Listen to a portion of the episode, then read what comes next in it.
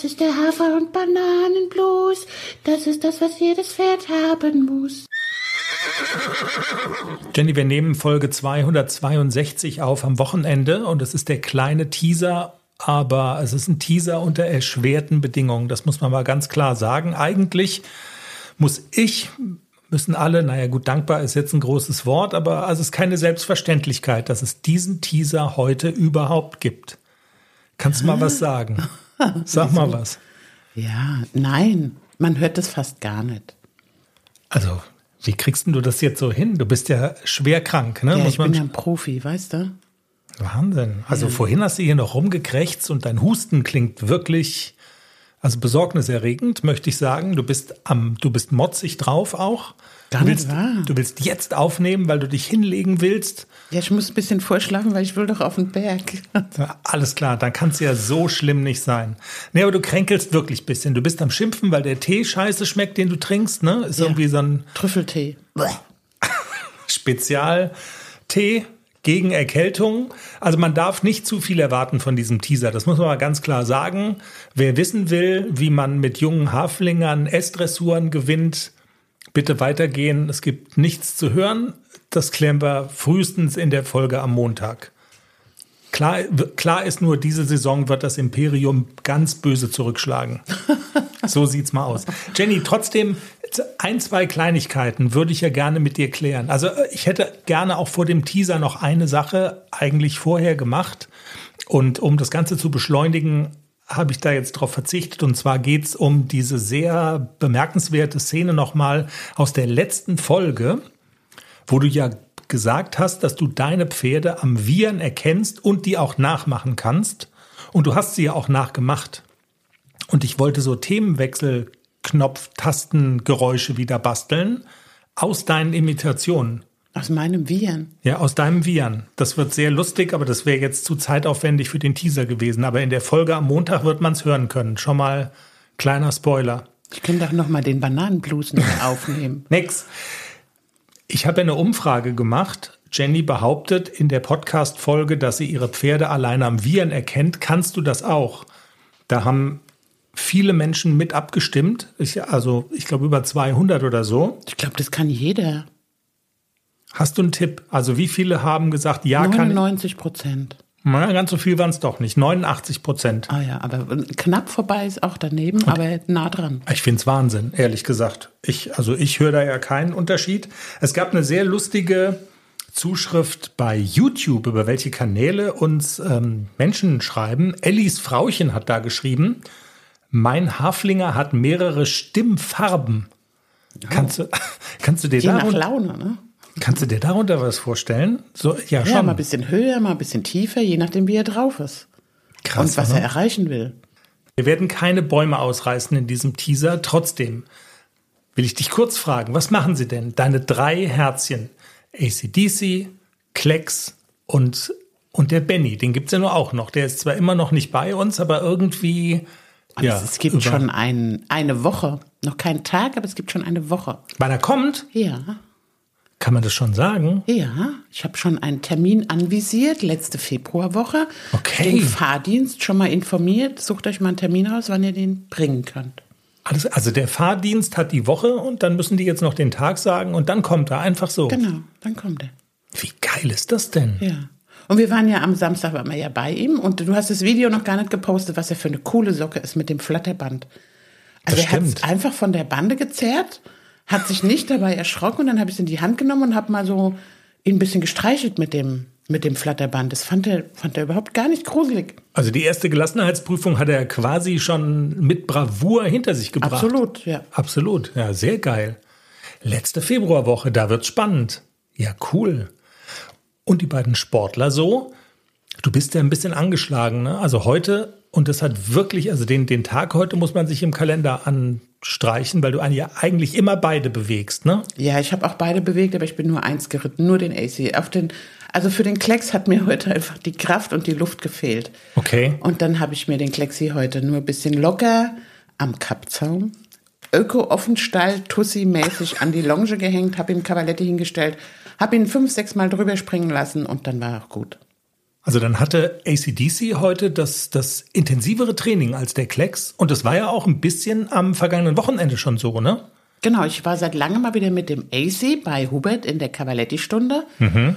Und zwar richtig gut. Also alte Heimat sozusagen. Alte Heimat, genau, ist ja in der in dem alten Stall und die ganze Zeit habe ich mich immer so ein bisschen gescheut, nehme ich den AC mit nicht, nehme lieber den Klecks mit, wenn AC jetzt wieder hustet und obwohl es ja eigentlich Quatsch ist, also der ist ja da nur in der Reithalle und der steht ja dann nicht auf dem Waldboden, auf den er da so so extrem reagiert hat. Stimmt, und stimmt, ja. Aber er hat er auch geht nicht gehustet, also es war alles gut.